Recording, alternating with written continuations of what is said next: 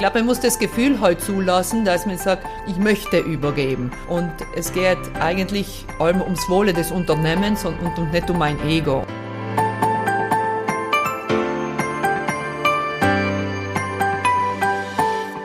Hallo und herzlich willkommen zu einer neuen Folge von Die SWZ trifft. Heute sind wir in Atzwang und mir gegenüber sitzt Daniela Niederstetter. Sie ist Juniorchefin im gleichnamigen Familienunternehmen, das Baumaschinen aller Art verkauft und verleiht und damit italienweit führend ist. Mein Name ist Sabina Drescher, ich bin Redakteurin bei der Südtiroler Wirtschaftszeitung und ich darf unseren heutigen Gast begrüßen. Hallo Frau Niederstädter, schön, dass Sie bei uns sind. Hallo, freut mich auch. Daniela Niederstädter ist 1982 in Bozen geboren und hat dort die Lehranstalt für Wirtschaft und Tourismus besucht, besser bekannt als Levit. Und später hat sie dann Geschichte in Innsbruck studiert. Parallel dazu stieg sie bereits ins Unternehmen ein ihrer Tante Maria und ihres Vaters Toni. Das war im Jahr 2010. Heute hat Niederstädter 100 Mitarbeitende und zuletzt lag der Umsatz bei 45 Millionen Euro. Im Jahr 2020 hat Daniela Niederstädter mit ihrem Bruder Manuel Rentmas gegründet. Das ist eine Sharing-Plattform für Baumaschinen und wenig später übernahmen die beiden dann das Familienunternehmen. Frau Niederstädter, unser primäres Thema heute ist die Unternehmensnachfolge. Wir werden aber auch über Innovation sprechen und über Führung. Zunächst aber eben zum Generationenwechsel. Wie ist denn der in Ihrem Fall, in Ihrem Unternehmen vonstatten gegangen? Also 2010, wenn ich im Betrieb eingestiegen bin, haben wir schon eine Unternehmensberatung gehabt und da hat sich schon die Maria und der Toni sehr mit dem Thema Generationswechsel beschäftigt, weil sie gesagt haben, der muss gut vorbereitet sein. Und so sind dann Manuel und ich in den Betrieb gekommen. Wir haben angefangen, äh, kleine Aufgaben zu übernehmen und eigentlich uns ist frühzeitig die Frage gestellt worden, ob wir interessiert wären, den Betrieb zu übernehmen. Das ist aber dann eine lange Entwicklung, die wir in den letzten 10, 15 Jahren eigentlich gemacht haben. Wir haben eine Unternehmensberatung gefunden, die Jill Schmelcher, die sehr auf die Werte und die Tradition des Unternehmens eingeht und somit uns nicht nur in der Familie gearbeitet hat, sondern auch im Aufbau von mittleren Management und eigentlich in der ganzen Zusammenarbeit im Betrieb. Und äh, das schätzen wir sehr, sehr, sehr wert. Und wir sehen auch, was das für eine Harmonie in unseren Betrieb gebracht hat. Mehr als 15, also mehr als 10 Jahre, fast 15 Jahre, das ist eine lange Zeit. Denken Sie, dass diese Zeit muss man sich nehmen als Unternehmen oder könnte das vielleicht auch schneller gehen? Ich glaube, es kann immer schneller gehen. Ich glaube, es geht um das, was ist das Ziel. Und uns ist einfach, unser Ziel ist, dass der Betrieb gut läuft, dass wir als Unternehmen so mal alle gut auskommen, dass wir in der Familie einen Weg gefunden haben, gemeinsam zu kommunizieren. Und für das braucht sehr viel Zeit. Es braucht sehr viel Zeit, es braucht sehr viel Einsatz und es braucht sehr viel Geduld, denn man geht immer zwei Schritte voraus, dann wieder mal einen kleinen Schritt zurück. Aber schlussendlich geht es um das Wohl des Unternehmens und wir sagen immer gern, dass das Leben eigentlich lebenswert ist. Man verbringt sehr viel Zeit bei der Arbeit, man verbringt Zeit mit seiner Familie, jetzt wie es bei uns ist. Und da ist schon für uns ganz wichtig, dass man gut miteinander auskommt und dass das Unternehmen daraus auch Früchte trägt. Denn wenn man ein gutes Klima hat, wenn man so mal produktiv zusammenarbeitet, ist es ja auch das Ziel, dass das Unternehmen dann Gewinn macht und man, ja, und man wirtschaftlich gut dasteht, um wieder neu im Betrieb investieren zu können. Das klingt jetzt alles recht harmonisch. Wie harmonisch war es denn tatsächlich, beziehungsweise gab es auch Probleme? Ja, heute klingt's harmonisch, aber so ein äh, Generationswechsel ist nicht ganz harmonisch, denn man wächst ja gemeinsam. Und wachsen heißt auch, sich, äh, sich gewissen Sachen zu stellen, die einem nicht so leicht fallen. Auch mal Themen anzusprechen, die, äh, die schwierig sind. Und besonders in der Familie ist das ein Thema, wo man ganz viel dran arbeiten muss, wo auch mal man weiß ja auch nicht, wie man die Themen anspricht. Und man versucht dann auch einmal still zu sein oder man ärgert sich und man sagt dann Worte, dem was man vielleicht auch nicht so gern hat. Aber mit unserer Unternehmensberatung haben wir immer wieder einen Weg gefunden, wie man das auf, äh, oder mehr sie hat einen Weg gefunden, wie man das auf einer Basis bringt, dass man da gemeinsam äh, gut über Themen sprechen kann. Es hat Situationen gegeben, wo ich mal weggegangen bin aus einem Meeting, mein, mein äh, Bruder ist schon mal weggegangen, die Maria, aber das geht ja um das, dass man eigentlich das Wohl des Unternehmens im, im Herzen trägt. Und jeder in dem Moment meint, man weiß es am besten oder die eigene Idee ist die beste und dass man dann lernen muss zu diskutieren und anderen auch zuzuhören, das ist ja das Schwierige. Sie haben jetzt mehrfach die Unternehmensberaterin angesprochen, denen da geholfen hat, der sie da unterstützt hat. Denken Sie, dass es auch ohne so eine Hilfe von außen machbar ist oder ist das dann schwieriger? Ich glaube, dass es schwieriger ist, besonders wenn die ähm, Familie groß ist. Ich glaube, wenn es von einer Person auf die nächste übergeben wird, dann ist es ein bisschen einfacher. Es sind aber immer verschiedene Charaktere und man geht ja immer vom eigenen Standpunkt aus und man braucht auf eine dritte Person, einen Sparingspartner, die dann eigentlich einem verschiedene Perspektiven aus, aufzeigt. Oder auch, wie arbeiten andere Betriebe in, mit diesen Themen? Oder in welchem Entwicklungsschritt ist das Unternehmen und was braucht es dazu? Und generell sind wir der Meinung bei uns, man kann sich Hilfe von außen holen und diese Hilfe soll ein Mehrwert sein fürs Unternehmen und fürs Wachstum von Unternehmen, aber nicht nur fürs Unternehmen, sondern auch für die persönliche Entwicklung. Denn das, was ich ganz viele in den Jahren gelernt habe, ist, dass sie mich selber sehr weiterentwickelt haben, dass sie gelernt haben, äh, mir verschieden auszudrücken, dass sie, mir gelernt, dass sie gelernt haben, zuzuhören. Und das gemeinsam schafft eigentlich einen Mehrwert, was eine dritte Person ähm, bringt, wie wenn wir das alleine gemacht hätten. Können Sie ein konkretes Beispiel dafür nennen, wie diese Beraterin Sie konkret unterstützt hat? Ja, ich bin eigentlich eine sehr ähm, wie kann man das jetzt nicht ausdrücken, entschlossene und energische Person. und wenn ich mir was im Kopf setze, dann gehe ich eigentlich davon aus, dass das die beste Idee ist und äh, bringe das dann auch so rüber. Und das kommt ja nicht bei jedem Menschen gleich gut um. Es gibt verschiedene Charaktere. Es gibt Charaktere, die sehr analytisch sind, die einfach genau in die Tiefe gehen. Und ich bin halt ein Mensch, der was sehr schnell viele Ideen hat und dann auch kreativ ist und einmal mit einer Idee reinplatzt und eigentlich vorher nicht geschaut kann, ob jemand anders mich versteht oder nicht oder ob das eigentlich schon so rüberkommt, wie wir wollten, dass das rüberkommt. Und das habe ich halt mit der Zeit gelernt und da lang ein Jahr nicht in dem. da braucht es einfach mehrere Jahre, in denen man an sich arbeitet. Und schlussendlich habe ich gelernt, auch Sachen zu sagen, dass sich jemand wohlfühlt. Und das habe ich auch gemerkt. Zu Beginn habe ich einfach Sachen gesagt, dass sie gesagt seien. Aber jetzt, ähm, wenn ich was, wenn ich was, ein Thema anspreche, dann meistens mit Fragen oder meistens auch so, dass es ein Gespräch wird und nicht eine, eine Ansage. Können Sie auch hier nochmal äh, vielleicht ein Beispiel bringen, dass man sich das besser vorstellen kann? Zum Beispiel, wenn es um eine Idee geht, die man selber hat, und sag mal, von mir aus gesehen ist gut, dass man im Marketing äh, mit der und der Botschaft ausgeht oder das war eigentlich nicht so, das war, hat mir eigentlich nicht so gut gefallen. Da geht es eigentlich um das, dass ich zuerst einmal frage, was ist denn der Hintergrund, was ist denn der Beweggrund und nicht sagt, du, das war äh, schrecklich oder vielleicht auch noch Kraftausdrücke verwenden, sondern es geht um das, dass man, ja, dass ich, dass ich den Hintergrund verstehe und danach im Gespräch, so mal, ist das die Kommunikation, wie das Unternehmen rausgehen will oder äh, müssen wir da noch was anpassen? Zusammengefasst könnte man sagen, es steht und fällt alles mit der Kommunikation. Das ist ganz ein richtiger Ausdruck. Es ist zwar schwierig, aber es, es fällt und steht alles mit der Kommunikation. Und äh, durch die Kommunikation lernt man ja, lernt man gemeinsam. Es geht nicht um das, die eigene Idee durchzubringen, sondern es geht um das, was ist die beste Idee fürs Unternehmen. Und das ist nicht immer meine und das ist nicht immer von jedem andre, jemand anderen. Ähm, wir glauben im Unternehmen, dass jeder gute Ideen hat und zu gewissem Zeitpunkt sind ähm, Ideen von unseren Mitarbeitern einfach oft besser, weil sie operativ dort tätig sind und ihnen einen anderen Blick haben. Und wenn man darüber spricht und wenn man gemeinsam darüber spricht, mir zum Beispiel, wenn bei uns ähm, ein LKW investiert wird, dann sind eigentlich die Mitarbeiter selbst, die sich verschiedene Produkte anschauen gehen, die sehr viel reisen, die dann auch ähm, zu verschiedenen Herstellern fahren und dann der Verantwortliche das Thema vorbereitet und wir dann, und wir dann entscheiden laut, laut Kriterien, äh, einmal sind finanzielle Kriterien, einmal ist die Nutzbarkeit für die Maschine. Was ist das Richtige in dem Moment für, für uns? Apropos Mitarbeit, Mitarbeitende, haben die sich äh, leicht getan mit der jungen Nachfolge, besonders auch eine junge Nachfolgerin, oder gab es da auch Reibereien? Ja, das ist auch so ein Thema, das was nicht so einfach gegangen ist.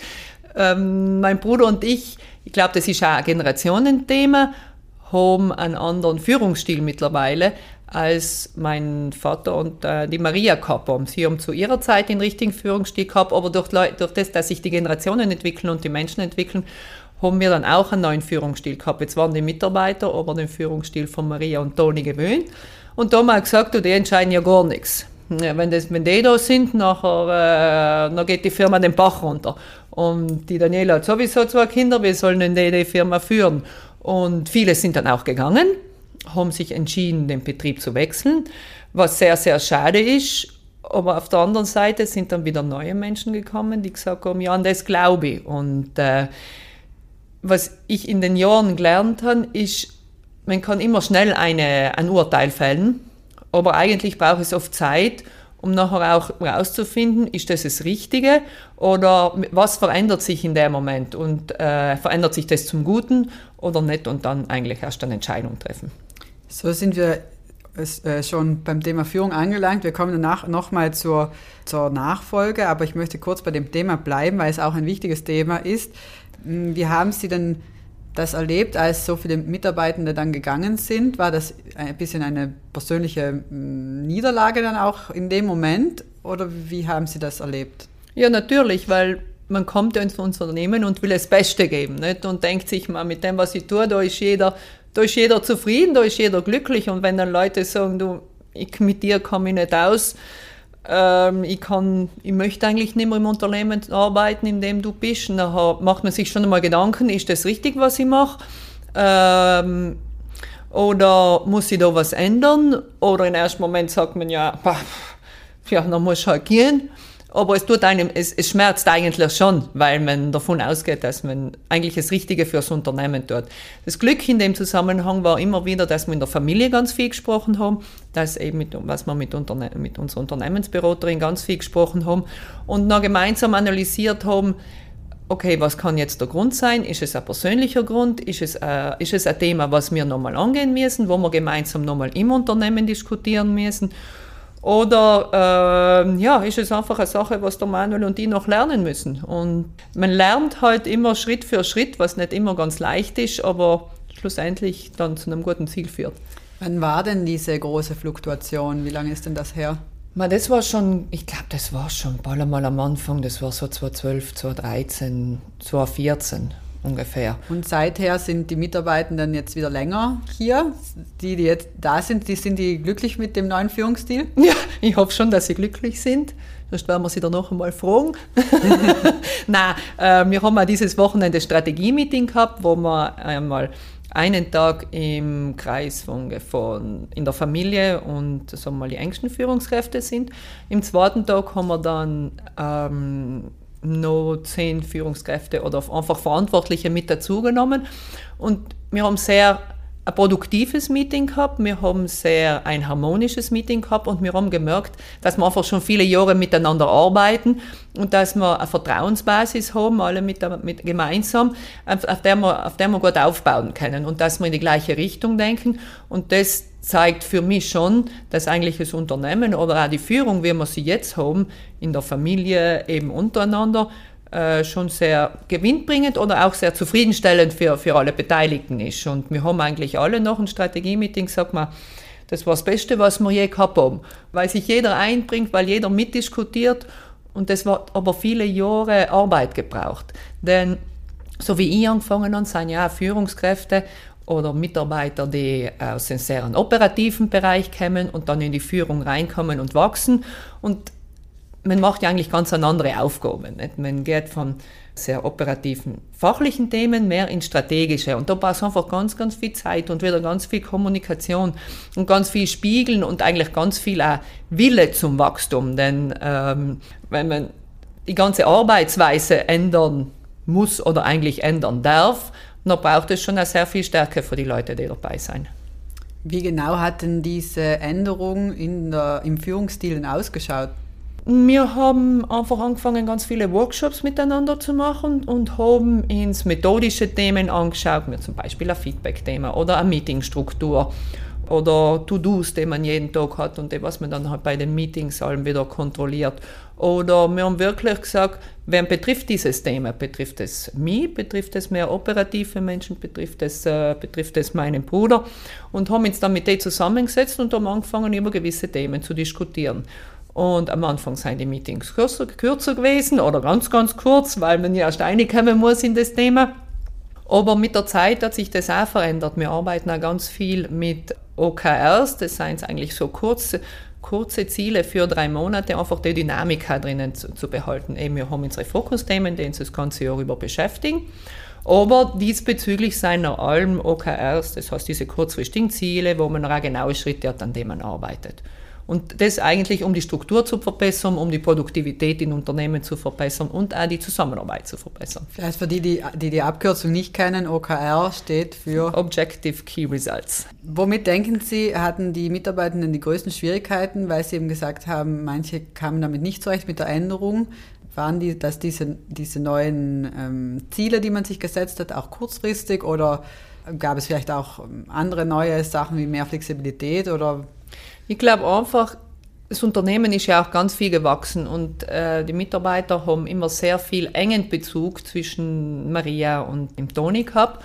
Und was wir angefangen haben zu integrieren, war einfach die neue Führungsebene. Das heißt, es war nicht mehr der direkte Bezug, sondern es waren jetzt Mitarbeiter, die sich, um, die sich angefangen haben, um gewisse Themen zu kümmern. Und man muss sich ja auch als neue Führungskraft diesen Respekt erst äh, Respekt oder sagen wir mal dieses ja dieses Vertrauen auch aufbauen und in dem Zusammenhang seien nur mein Bruder und ich kommen, wo es wieder um, um ums Thema Vertrauen gegangen ist und ich glaube einfach, dass es ein großer Wechsel war in der Zeit, was ähm, wo viele sich auch nicht wohlgefühlt haben und äh, andere sich aber sehr wohlgefühlt haben und dann das geglaubt haben. Wie wichtig denken Sie, ist so eine zwischengeschaltete Führungs Ebene in Ihrer Betriebsgröße jetzt ist es auch wichtig, falls mal die Familie nicht mehr im Unternehmen sein sollte, denken Sie, es ist eben notwendig, auch eine gewisse Trennung von Familie und Unternehmen vorzunehmen? Hm, jetzt bin ich mal froh, dass mein Bruder und ich das Unternehmen übernommen haben. und nachher ähm, schauen wir mal, wie es weitergeht. Ich glaube aber, es geht ja um das, dass sich mit der Größe von Unternehmen auch die Aufgaben von Personen, Personen ändern, auch von uns als Führungsebene. Und man kann auch nicht mehr so operativ in den Themen drin sein, also auch wenn es oft ganz schön ist und, wenn, und wir eigentlich gerne sehr operativ sein. Ähm, desto mehr Leute sein, desto mehr verändert sich die Struktur und desto mehr verändern sich die Aufgaben. Und deswegen, zuerst haben wir wahrscheinlich haben wir zwei Verkäufer gehabt oder drei Verkäufer, jetzt haben wir acht Verkäufer in ganz Italien. Und äh, wir haben eben wirklich eine Person, die Experte auf deren Gebiet ist. Und unser Verkaufsleiter kennt eben die ganzen Personen gut und kennt eben die ganze Struktur gut. Und dasselbe ist mit den anderen Bereichen. Es sind Bereiche dazugekommen, wie zum Beispiel ganze, das ganze Thema Academy, wo wir Schulungen für unsere Kunden und für unsere Mitarbeiter machen. Wir haben angefangen, unsere ganze Struktur abzuändern. Das haben wir eigentlich im letzten Jahr angefangen. Wir arbeiten nunmehr themenbezogen und nicht mehr eigentlich produktbezogen. Das heißt, früher haben wir Kran und Container gehabt, jetzt geht es mehr um Miete und äh, Projektmanagement und um das ganze Thema Service, um eben einmal einen einheitlichen Arbeitsablauf zu schaffen, aber immer im Hinterkopf, was ist, was ist das Wichtige für den Kunde. Und für den Kunde ist einfach die Schnelligkeit wichtig, die Präzision und das sind Themen, an denen wir arbeiten. Was schon ist, was für uns immer wichtig war, die Familie oder die Firma hat ja eine gewisse Tradition gehabt in der Führung zwischen äh, Maria und Toni. Und das sind so Themen, die wir für uns auch gesagt haben, die wollen wir beibehalten, weil die einfach das, also das Unternehmen ist heute das geworden, weil diese, diese gewissen Themen einfach wichtig waren und sie waren einfach die ganzen Werte halt, war immer das Thema respektvoll oder die Bodenständigkeit, dass man allem eigentlich einen Kunde in den Mittelpunkt stellt und dass es immer um eine Lösungsorientiertheit geht, dass man eigentlich mit der Lockerheit im Unternehmen arbeitet und das führt und das aber noch zu mehr Produktivität führt und dass man ganz einen großen Zusammenhalt haben in der Firma. Und jeder für sich eigentlich äh, entscheiden kann, entweder mag ich das oder mag ich das nicht oder mag ich in einen anderen Bereich weiterentwickeln bei uns im Unternehmen. Aber auch für uns immer, okay, ich bin zum Beispiel gut äh, im Kommunikationsthemen, aber äh, mein Bruder ist super gut in Zahlen oder ein anderer Mitarbeiter ist super gut in den operativen Ablauf. Es gibt praktisch keine Hierarchie in dem Moment. Es gibt eigentlich nur ähm, ja, Spezialfelder, nennen wir sie heute halt mal so. Mhm. Vielleicht ein kurzer Einschub, eine private äh, Sache, die mich interessieren würde. Wie schaut denn das bei Ihnen aus, wenn Sie mal ein Familienessen haben? Wird da auch über sowas gesprochen oder äh, rückt das dann ein bisschen in den Hintergrund? Ich glaube, das ist teils, teils. Manchmal ist ein Thema, was man gerne abspricht, aber, aber nicht immer. Ja, es hat eigentlich oft mit der Wichtigkeit zu tun. Was wir schon versuchen, ist Themen, die uns sehr, sehr wichtig sind, dass wir das schon in unserer Familie da im Unternehmen besprechen. Das heißt, wir haben am Montag immer zwei, zweieinhalb Stunden ungefähr Familienmeeting, wo eben die Hilde, eben eine andere Tante von mir, die hauptsächlich in Gebrauchtmarkt macht, ähm, der Toni, mein Papa, die Maria, der Manuel und die dabei sind und wo wir eigentlich schon sehr viel strategische Themen absprechen. Und ähm, du, wenn wir mal gemeinsam auf den Berg gehen, dann gibt es gewisse Themen, was man abspricht. Und oft ist es einfach so, wenn man dann in der Natur ist und viel Zeit hat, über Themen nachzudenken, dann kriegt man gute Ideen und über die, über die Ideen ist ja dann fein, wenn man sie, wenn man sie gleich absprechen kann. Aber wir haben auch gern äh, in unserer großen Familie Familienfeste und da wird äh, eigentlich nicht so viel über das Unternehmen geredet. Da wird einfach geschaut, dass man das auch genießen kann, dass man so, so eine Familie hat. Wir haben bereits vorhin kurz darüber gesprochen, diese 10, 15 Jahre Zeitspanne bis zur Übergabe. Was würden Sie den anderen raten? Wann sollte man sich denn damit beschäftigen, wenn man jetzt Unternehmensgründer ist oder auch Unternehmenseigentümer, Eigentümerin? In welchem Alter oder wie, wie viel vorher vor der Pension sollte man denn daran denken? Das heißt, ich müsste mir jetzt schon Gedanken machen, wie ich das machen möchte. Nein, ich glaube, es geht einfach um das, möchte ich mein Unternehmen weiterführen, äh, habe ich eine Familie, der was es weitergeben kann, ab wenn ist der richtige Zeitpunkt? Ich glaube, alles startet mit dem, bei einem, ich glaube, da kann man kein Alter nehmen. Ähm, ich sehe nur auf bei mir sein Themenbereiche, was das ganze Thema äh, künstliche Intelligenz zu tun hat, wo es ganz viel ist, wo jetzt schon wenig weiß, wo ich jetzt schon sage, wir brauchen Leute, junge Mitarbeiter, die an diesen, diesen Themen arbeiten und so ist, glaube ich, auch im Generationswechsel. Ich glaube, man muss das Gefühl halt zulassen, dass man sagt, ich möchte übergeben und es geht eigentlich allem ums Wohle des Unternehmens und, und, und nicht um mein Ego. Und ich glaube, oft ist es einfach schwierig, das zu trennen. Und mein Wunsch ist einfach, dass sich die ältere Generation einmal darauf vertraut, dass sie viele junge, super äh, Nachfolger haben, die das können. Und die haben zwar einen anderen Weg, aber wenn man auf wenn man auf, glaube ich, auf sein Umfeld hört oder wenn man auch auf gewisse Mitarbeiter hört, dann werden die allem sagen, du, die kennen das nicht. Und deswegen finde ich ja eine Betreuung von, von jemand Außenstehenden sehr, sehr wertvoll, der was eigentlich, wo es eigentlich mehr ums Thema geht. Wir haben zum Beispiel bei uns das ganze Personalmanagement aufgebaut, das was vorher nicht war. Und die haben halt für mich Felder gefunden, ähm, wo ich noch für mich auch Erfolge gehabt habe. Und so bin ich noch auch stetig gewachsen und ich glaube, deswegen ist auch die Zeit ganz, ganz wichtig. Man kann nicht verlangen, dass eine neue, eine junge Generation innerhalb von zwei Jahre alt kann, was eine erste oder Gründer oder eine andere Generation 20, 30, 40, 50 Jahre gehabt hat. Und mein Wunsch ist einfach, dass sich die ältere Generation dem öffnet und es Vertrauen in die Jungen schenkt, die was das sicher sehr, sehr gut machen. Sie haben das Thema KI angesprochen. Niederstädter gilt ja als innovatives Unternehmen. Was denken Sie denn, haben Sie getan, um diesen Ruf zu erhalten? Ich glaube, wir sind sehr, sehr aktiv am Markt. Wir arbeiten sehr viel mit unseren Herstellern, auch an, im Moment an digitalen Themen, aber es geht auch um die Weiterentwicklung von Produkten. Und was unsere Hersteller da erkennt ist, dass wir eigentlich die Stimme zum Markt sind. Wir sammeln die ganzen Informationen, was unsere Kunden haben und geben das in dem Moment einmal unseren Herstellern weiter.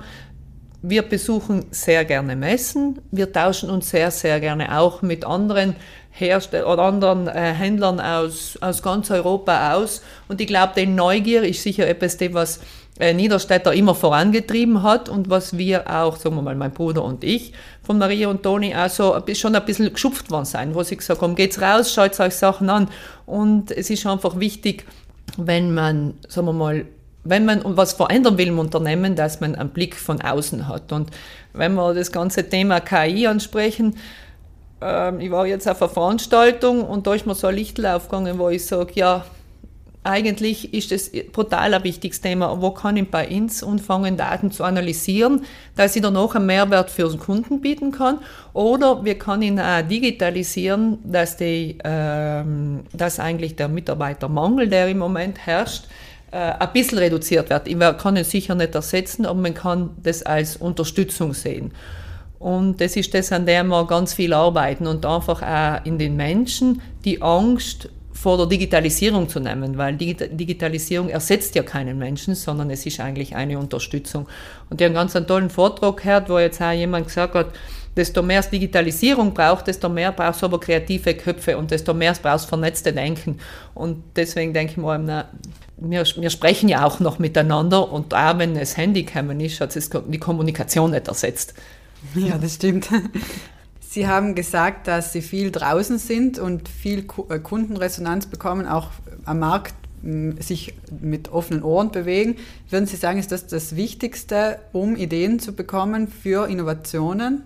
Ich glaube, die Kombination zwischen, eigentlich ein Netzwerk zwischen Universitäten, zwischen Herstellern, zwischen Kunden, zwischen anderen Händlern, ähm, schafft die Möglichkeit zum Austausch und durch diesen Austausch kommt man auf ganz viele Lösungen drauf. Und äh, das ist das, was uns wichtig ist. Ich glaube, das Thema Konkurrenz in der heutigen Zeit ist nicht mehr wichtig, sondern wie kann ich mit anderen Händlern zusammenarbeiten, damit äh, wir beide erfolgreich sind. Ich bin, wir sind zum Beispiel im Thema Weiterbildung sehr, sehr gut. Es gibt ein paar italienische Händler, die mit uns auch die Liebherrkrane so mal auf dem Markt vertreiben aber die haben nicht diese Maschinen. Und wenn ich ihnen Maschinen liefern kann oder auch Wissen liefern kann, wie sie leichter ihre Arbeit machen können, dann finde ich das einfach sehr, sehr, sehr wichtig fürs, ähm, für, für eigentlich nicht nur für uns als Unternehmen, sondern für das ganze Umfeld und für die, für die Zusammenarbeit.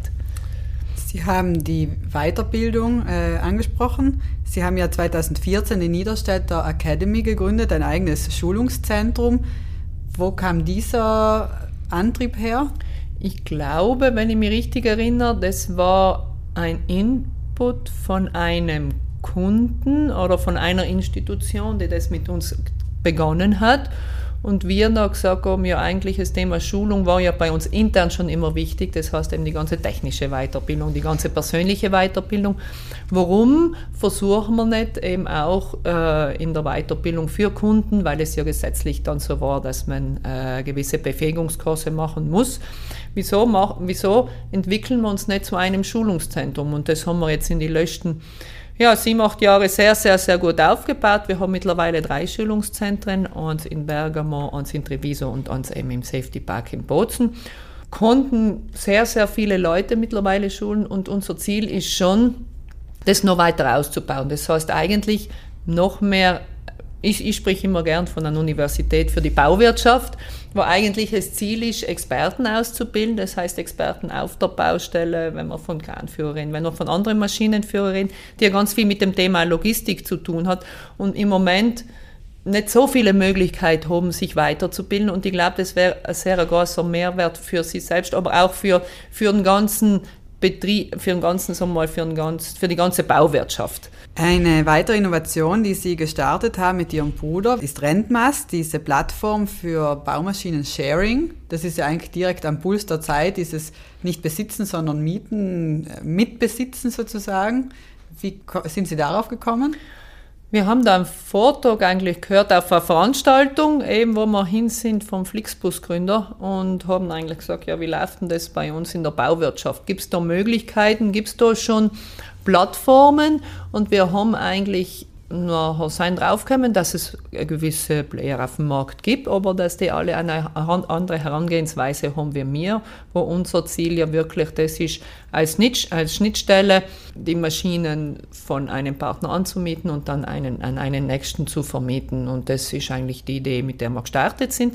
Wir glauben sehr an die Idee. Es ist ein sehr langer Weg, es ist ein schwieriger Weg, denn die Baubranche ist sehr traditionell und läuft sehr gut. Und es ist wenig Bedarf im Moment an Veränderungen. Wir arbeiten aber auch schon in Deutschland und in Österreich und wir arbeiten besonders viel mit Firmen, die von praktisch von anderen Ländern kommen, die die Sprache nicht sprechen, die nicht wissen, an wem sie sich wenden sollen. Und da arbeiten wir mit ihnen dann an, an Großprojekten und stellen ihnen die Maschinen zur Verfügung. Wir haben äh, bewusst Rentmaß ausgegliedert aus Niederstädter, haben jetzt dort auch eine Geschäftsführerin, die das leitet, weil es einfach schwer ist, sagen wir mal, auf zwei Hochzeiten zu tanzen, auch wenn es schön ist, wenn Ideen überall toll sein, aber man muss sich halt auf was konzentrieren und ja, bei mir ist hauptsächlich im Moment Niederstädter. Wir sind in der Zeit schon recht fortgeschritten. Ich möchte aber kurz noch ähm, auf das eingehen, was Sie jetzt gesagt haben, dass die Baubranche eine relativ träge Branche ist. Na, traditionell. Traditionell, Entschuldigung. Nicht träge. Traditionell. Das überhaupt nicht. Traditionell.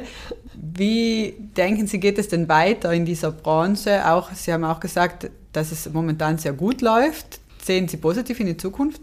Ich wünsche mir, dass ich, dass ich positiv in die Zukunft sehen kann. Ich sehe schon, dass sich der Markt verändert hat, schon im letzten Jahr in Bezug auf Investitionen. Ich glaube, ist, äh, ist an sehr vielen Stellen zu arbeiten. Es ist einmal an den Verbänden, Institutionen zu arbeiten, die versuchen, die Branche interessanter für die jungen Leute zu machen. Und da, muss man, da müssen alle gemeinsam daran arbeiten. Das können nicht einzelne Unternehmen alleine tun. Es ist aber auch, wie die politische Situation ist, äh, Bettenstopp, Urbanisierungsgesetze und wie viel wird ins Land, im Land investiert. Da können wir als Unternehmen heute einen Beitrag leisten, indem wir Sparingspartner sein und offen sein für Gespräche. Es ist schon so, dass Italien generell als Markt sehr, sehr gut läuft im Moment. Und desto weiter man nach Norden geht, desto schlechter läuft es. Aber ich glaube, es hat da ganz viel damit zu tun, welche Entscheidungen werden getroffen und werden politische Entscheidungen getroffen und werden Entscheidungen in Verbänden getroffen. Und ich glaube einfach, dass wir in einer Zeit leben, wo schon diskutieren wichtig ist, aber es trotzdem immer wichtig bleibt, Entscheidungen Entscheidungen zu treffen, die was für die Zukunft wichtig sind. Geht es einmal ums Thema Nachhaltigkeit. Ich glaube, da ist in der Baubranche noch ganz, ganz, ganz viel möglich. Äh, eben geht es ums ganze Thema Daten. Deswegen, ich finde die Branche spannend. Ich finde, äh, es gibt nichts Besseres, wie in der Branche zu arbeiten. Aber alleine schafft man es halt auch nicht. Also alles andere als Träger. Ja, genau. Noch drei ganz kurze Fragen zum Abschluss, auf die ich Sie bitte auch kurz zu antworten. Was bedeutet für Sie Familie? Bei Familie geht es um mich ums Teilen von Werten und um ein gemeinsames Ziel. Ihr Tipp an junge Frauen, die Karriere machen möchten? Seid mutig, sucht euch Erfolgsfelder, sucht euch Vorbilder und setzt das dann um. Dieses Thema muss in Südtirol dringend angegangen werden. Einmal Diversität in den Unternehmen zwischen Frauen, zwischen auch andersfarbigen. Ähm, es braucht einfach viel, viel, viel mehr Offenheit. Herzlichen Dank, Frau Niederstädter, und weiterhin alles Gute. Dankeschön. Danke auch an alle, die uns zugehört haben. Wir freuen uns, wenn Sie auch beim nächsten Mal wieder mit dabei sind. Und für alle, die in der Zwischenzeit Lust auf mehr Interviews und Berichte aus Südtirols Wirtschaft und Politik haben, gibt es jeden Freitag eine druckfrische SWZ. Oder besuchen Sie uns online unter www.swz.it. Bis zum nächsten Mal, machen Sie es gut.